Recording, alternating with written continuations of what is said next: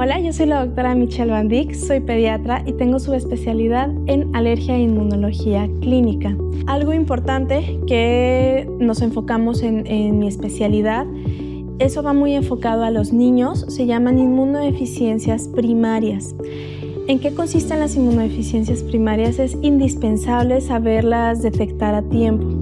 Son alteraciones en el sistema inmune, fallas innatas, o sea, desde el nacimiento hay fallas en nuestro sistema inmune que nos van a hacer que no podamos defendernos de las enfermedades de forma adecuada.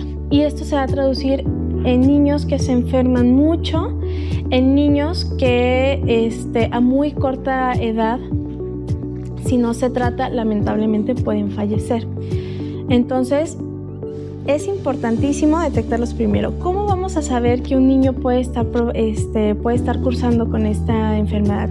Tenemos eh, una serie de, de, de datos clínicos, de datos pivotes que nos van a ayudar como primero lesiones en la piel, infecciones en la piel desde el periodo de recién nacido, que estén presentándose periodos de neumonías o infecciones, ya sea en la piel, en los pulmones, en la nariz, pero que sean muchas en el año y que no vayan a responder de forma adecuada a los tratamientos convencionales, que uno lo lleva al médico, al pediatra, les da el tratamiento adecuado y a pesar de eso no mejoran, que necesitan internarse varias veces en un hospital y recibir tratamiento de antibióticos mucho más fuertes por su venita para poder eh, tratar esas infecciones este, infecciones muy frecuentes del oído, que tengan fiebres, que los niños no crezcan, o sea, que se queden chiquitos, que vemos que está comiendo bien y todo, pero no logramos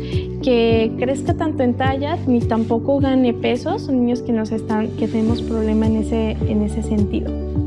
Entonces, importante detectarlos a tiempo porque haciendo un diagnóstico eh, temprano y un tratamiento temprano son pacientes que les podemos salvar la vida. Pues, muchas gracias.